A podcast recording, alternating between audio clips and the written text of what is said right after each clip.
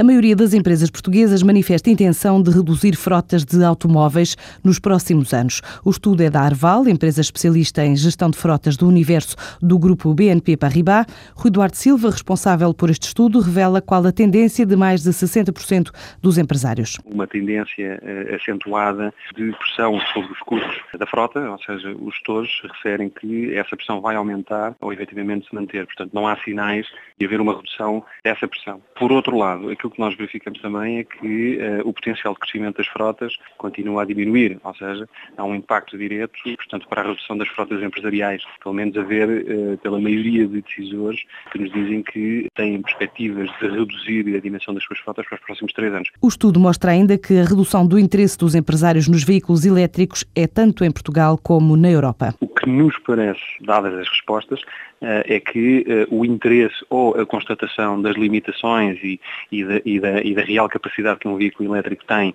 quer seja em termos de autonomia, quer seja em termos de vantagem, em termos de custo de utilização, eh, parece que os decisores, estando mais informados e também face à conjuntura económica, reduzem este, enfim, este interesse ou este aparente desinteresse na utilização deste tipo de tecnologia. São os principais resultados do barómetro Corporate Vehicle Observatory, realizado no primeiro trimestre deste ano em 16 países, 12 na Europa, incluindo Portugal, e que envolveu empresas de todas as indústrias que utilizam veículos corporativos, onde foram realizadas 5 mil entrevistas telefónicas.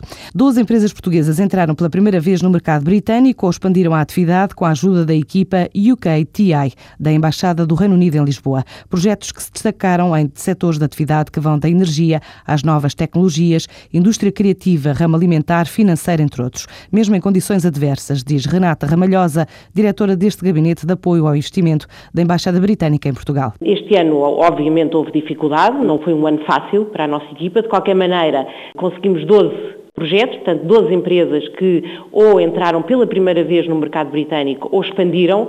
Eh, nós damos muita atenção a investidores que já estão no mercado, porque esses investidores crescem e têm crescido ao longo destes anos no mercado britânico, o que para nós é um reconhecimento de que o mercado britânico é realmente um mercado importante para estas empresas portuguesas. E, portanto, há aqui um mix nestes 12 de eh, empresas que entraram pela primeira vez no mercado britânico, como outras que cresceram no mercado britânico. Um gabinete de apoio apoio à internacionalização das empresas no mercado britânico, que foi criado há cinco anos, já ajudou mais de 40 projetos portugueses.